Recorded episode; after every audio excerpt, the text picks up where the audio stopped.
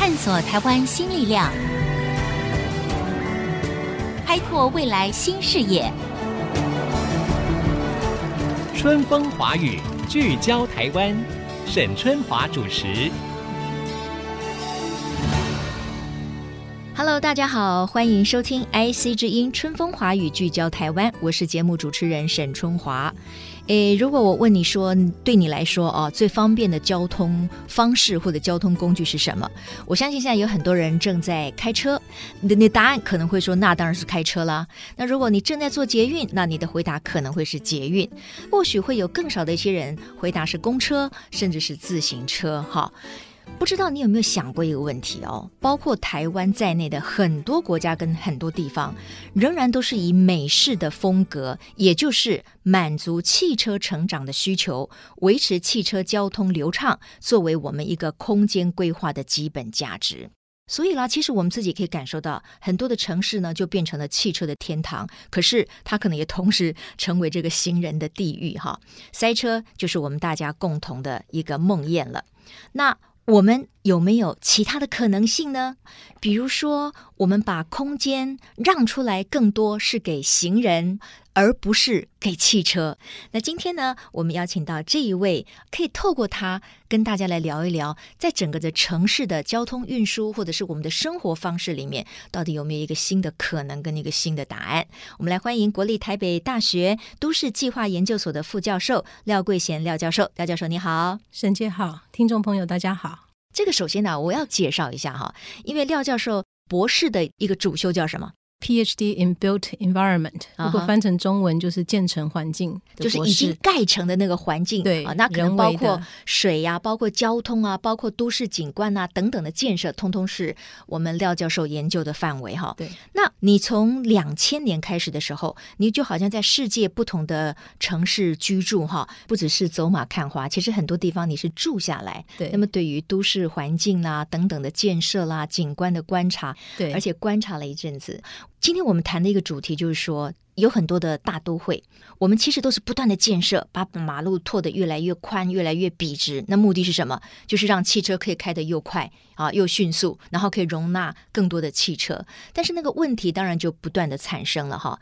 那我知道，就是说，您好像有，尤其是在西欧的时候，你观察到一个现象，就是有很多的国家，他们现在慢慢的把地方让给车子这件事情，把它转换成把空间让回给人。对，在呃西欧已经这样的一个趋势，已经大概有三四三四十年左右了哈。嗯、那当初呃为什么会这样子做呢？就是本来过去三四十年前，他们整个城市里面也是塞满了车，那塞满了车不但是占了空间，然后包括也因为汽车的这个废气的排放，是造成生活的品质的低落，所以他们很早就经历这样的一个。被汽车塞满的一个恐怖的状况，所以很早就开始去反思，说到底我们要怎么样的一个城市？嗯、也随着大家的价值观慢慢改变，可能不再那么追求快速跟方便，嗯、甚至他们的工作时间也慢慢的减少，休闲对他们来说越来越重要，城市的品质、生活的品质越来越重要，所以开始去反思。再加上一九七零年代那个时候的石油危机，大量的汽车用石油为主的这个交通运输，其实是非常不永续的，可能未来也会造成危机。是，所以开始慢慢反思，所以就开始有设计师啊，都市设计师开始提出来说，那我们其实应该要想办法是发展。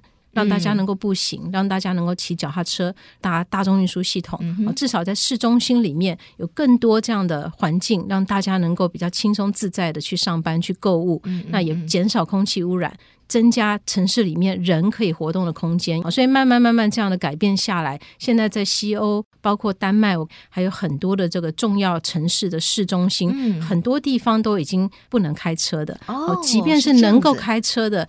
车子的这个速度也非常非常的慢。OK，所以在欧洲现在有很多的国家呢，对于城市的一种概念已经从车的城市变到人的城市哈。可是你怎么样回答？有些人说：“哎呀，不可能吧？我们怎么可能？呃，每一个人放弃汽车，然后我们去走路呢？我要走到民国几年才能够上班呢、啊？或者是我骑脚踏车？像一般人可能不免都会有这样子的想法。那您的回应是什么？嗯，我觉得这个事情其实是慢慢来的哈，因为刚刚讲到西欧那样的转变也是要花了十几年、二十年，甚至三十年才可以看到今天的成果。嗯甚至今天我还听到我的，我记得以前在念书的时候，有来自德国的教授，德国也是在这方面缩减车子的空间，缩减的很厉害的一个地方。哦、德国也是在做这件事情、啊，对他们也做了很久。哦、那我一个教授，这个教授也是我们同样领域的嘛，甚至支持这样的理念的人，在开车的时候也会抱怨说啊，现在我们的路越来越难开了，啊、让我们越来越麻烦。是，所以大家抱怨是难免的，即便几十年之后、二十年、三十年之后，还是有抱怨。嗯、但是我觉得，假如说只有一两个人。走路或用单车，大部分人开车，那你当然会觉得比较危险啊。但假如开车的是一两个人，绝大部分的人是单车或走路，那你就不会觉得这么的危险。嗯、所以我觉得那个观念慢慢慢慢转变过来，当达到一个这个临界点的时候。大家就不会觉得说我这个是很不安全的。嗯嗯，那当然，我刚说那个整个过程要花很久的时间，所以政府要慢慢开始提供很好的步行的环境，好，慢慢慢慢提供自行车的环境，慢慢慢慢减少路的面积。所以，当你开车上路是很痛苦的时候，大家就会选择比较方便的。嗯、像现在丹麦，大部分的人骑脚踏车去上班，那是因为骑脚踏车是最快的方式。哦，这跟环保无关。那他们大概骑多长的距离呢？其实已经习惯了他们的，不管是晴雨，不管是多长，他们都会骑。所以他们可能一趟骑去上班，比如说可以骑个二三十分钟，这是很平常的。那个是非常稀松平常的。但也有人骑一个小时吗？骑非常多。即便以前我住在西雅图的时候，很多那种很有环保意识的，他们骑一两个小时都不以为意。哦，每天骑一两个小时去上下班，对，哇，太有意思了。那他们也规定要戴什么安全帽啊？有这个都有。甚至我记得在德国柏林的时候，住在那里的时候，刚好是冬天，非常的冷。对呀，而且那个骑脚踏车更冷。对，而且那个雪，它不是说那种干干的雪，是那种接近零度那种又湿又冷的雪，照样骑车，我照样看到很多人骑车。所以我觉得那是一个文化，是大家开始培养那个文化之后，你就不觉得说雨天里骑车是多么的痛苦。那我们现在在台湾，我们还没有这个文化还没有普及的时候，我们可能觉得很多事情没有办法想象。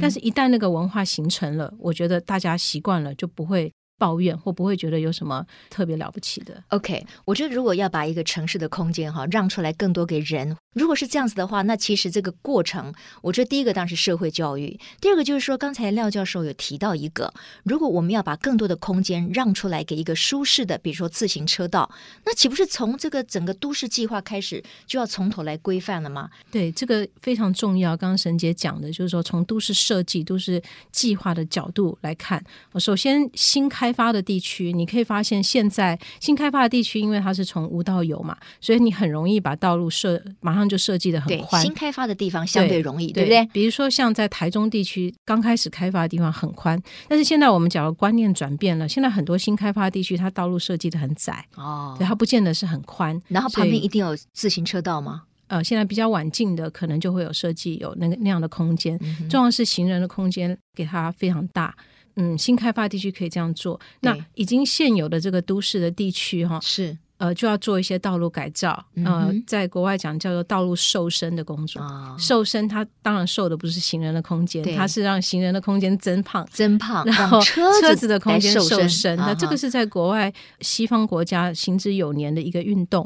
所以瘦身之后呢，特别是在纽约，可能呃，沈姐很难想象，在纽约的曼哈顿，这个是全世界大家瞩目的地方，最繁忙的一个国际都会。它其实进行了非常非常成功的道路瘦身的，它。瘦了车道的身，他把多出来的空间变成那个自行车道，嗯、所以当初都会以为说一定会造成交通拥塞，有非常多的反对的声浪。对，可是他们这样子做下来之后，尤其是特别在美国这样的一个以车为重的一个地方，是发现并没有造成交通拥塞。那表示有更多的人真的选择去骑自行车吗？对，这也表示说。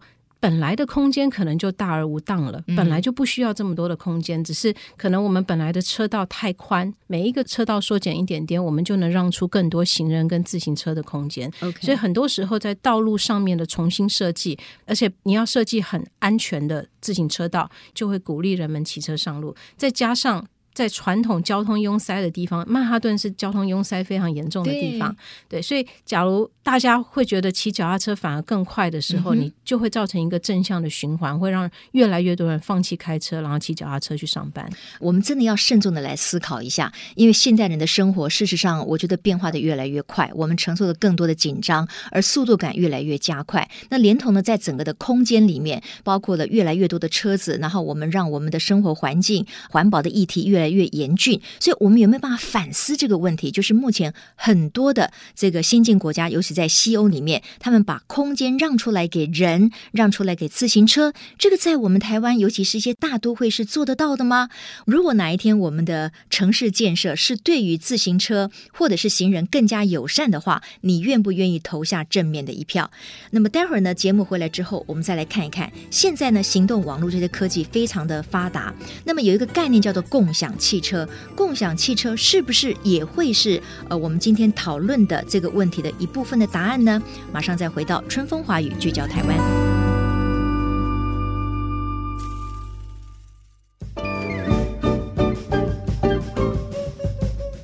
华语聚焦台湾，我是节目主持人沈春华。今天我们谈的问题呢，很有趣，我们有没有办法在一个越来越繁忙，然后呢，各种交通也好啦，思虑也好啦，科技的进展也好，都是一个非常快速的时代里面，我们为我们的生活重新找到一个更舒适的可能性。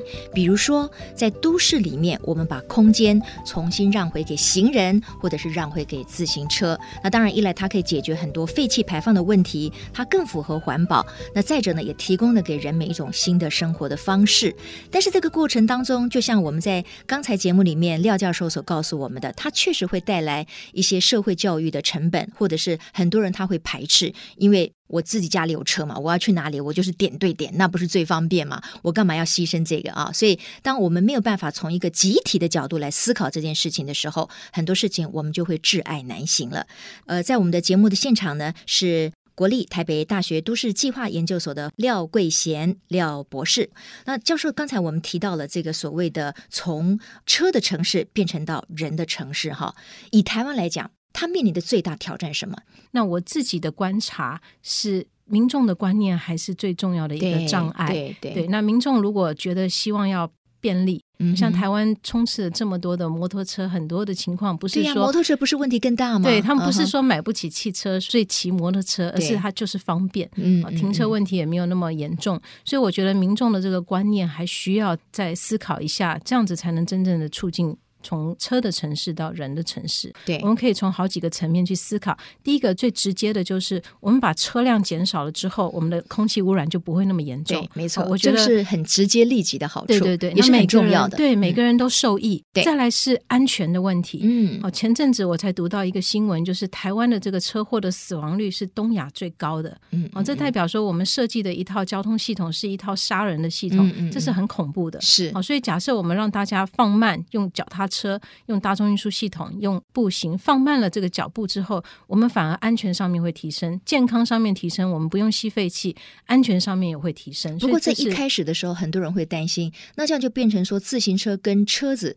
呃人车争道，所以会不会也会有所谓的呃车祸啦或者安全上的疑虑？这个坦白说，需要我们的驾驶人养成一个好习惯，或是更改我们的交通法规。比如说在，在呃美国的话，它的交通法规是一台自行车，你必须要把它当成一辆车来尊重。甚至你要更礼让他，是因为他相对是在一个比较脆弱的位置，对，对，对，对不对？对，所以这个一个是我们驾驶人的观念，再来是在驾驶人的观念还没有办法完全改变之前，我们就需要替自行车创造舒适而且安全的环境。好像在国外，很多在设计自行车道的时候，它不是直接就放在车道旁边，嗯，它是放在人行道的旁边，跟车道之间隔着停车位。哦，换句话说，它是有一这个一排的停车位去保护它，对，有点像缓冲带。对对对，它就不会觉得这么的不安全。是，所以你要让人们觉得安全，那这样才能鼓励人们骑车上路。对。不过当然了，我觉得像以以这个台湾来讲哈，有没有在提倡，就是说，哎，大家要尽量减少汽车，然后呢，我们鼓励大家骑自行车。那最主要的原因就是因为我们没有非常足够的自行车道。那你还要再去建设这些所谓的舒适的、安全的自行车道，恐怕也需要很长的时间。然后呢，即使是政府本身，他也要得到民意的支持，他才有办法把经费做这样的挪移嘛。不然他会觉得说，哎，那我不是自讨苦吃吗？我本来是有个前瞻性的想法，但是民意都反弹，民意就觉得说，为什么你把我的汽车的这个道路给缩减了？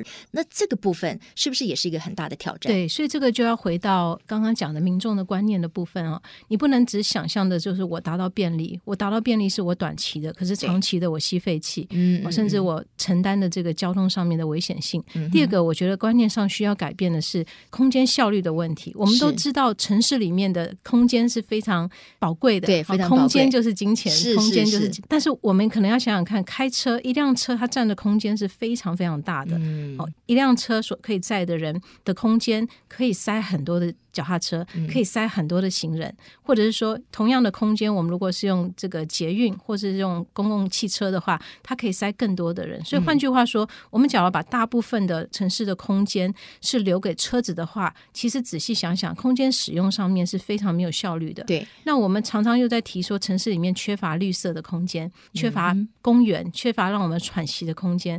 那是因为我们给了太多的空间给汽车，以至于我们的城市活起来很不舒服。对。所以，当我们这样去想之后，那我们全量看看，我们到底是要把空间给。又制造废气，又又是危险乱源的汽车，嗯，还是我们要留给真正能够提升生活品质的绿地，或者说更好的行人空间？我觉得我们可以从空间使用效率的这个地方去思考。OK，呃，现在台湾的民众也是越来越能够有一个比较进步的观念，也就是说，从环保的角度来看，我们要减少废气的这个排放嘛，哈。所以呢，那很多的地方政府也是非常鼓励大家要多多搭这个捷运系统。这点观念，我觉得台湾。湾人民还算是蛮进步的，只是说他可能会提高搭捷运的次数，可是他不会放弃说家里我还是要有一部汽车，或者必要的时候他还是可以使用汽车哈。所以我想观念是需要一些时间的。那比如你刚才提到了哥本哈根，就是哥本哈根其实他们的自行车的比例好像很高哦，对，好像有个数字是四十趴还是多少？自行车通勤的比例是大概是。三四十趴，三四十，但是拥有率是几乎每一个人都有，每一个家庭，特别甚至对，甚至像荷兰是一自行车的数目比它的人口数还多。对，那当他们有这么多人的比例是骑自行车的，呃，上下班或者是做交通运输工具的时候，有没有发生什么样比较重大的负面的影响呢？还是说它的正面因素比较多？正面因素当然很多，负面的当然也有，比如说。嗯呃，我记得可能十年前那个时候，我刚第一次去丹麦去看他们的这个规划的时候。发现非常多乱停脚踏脚踏车，对，嗯，所以的确也有因为树木太多太多造成乱停的问题，而且自行车更容易乱停，因为一小块地方一塞就可以停了，对，对不对？对，所以问题汽车你还要找一个够大的地方，你才能够把它乱停下去。OK，所以当然了，挑战都是有的哈。呃，因为现在是一个科技时代，那从 Uber 产生之后，其实所谓的共享经济、共享汽车等等的，就会变成是很多人考虑的一个部分。那你觉得共享汽车会是一个解决了让汽车的数量变少的一个方案吗？对，我觉得这个是非常值得推广。在我们觉得个人驾车的这个这个需求还在的时候。呃，我们可以去慢慢推动共享汽车。共享汽车最早，如果我没有记错的话，也是发源在西欧，可能是荷兰或是德国，嗯、甚至美国也有。那那台湾好像我不太清楚有没有，但是应该是还没有非常的。台湾不是那么普遍。有时候，比如说呃，接送小朋友上下学，那有住在附近的妈妈可能会说啊，这个一三五轮流谁？这个大概是有，但是非常有系统的大规模的，对对，基本上来讲还是有困难。哈，这个跟后来对对，后来跟这个 Uber。他们透过软体的设计去做一种共享，那又不太一样。对，刚刚沈姐提到的那个是叫做共乘，共乘。那共享在国外的发展的方式是有点像租车服务啊。对，就是你没有错，要付费的了。对，过去你租车一租就是要一天，那是最小的单位。对，那所谓的共享，它让你租可以租到半小时。哦，所以换句话说，你不需要有一台车永远停在那边。嗯，那你要用的时候用，不用的时候，它大部分时间是停在那边。是。那你如果说大家一起共享的话，我其实一个礼拜就只要用一个小时，那我就租那一个小时。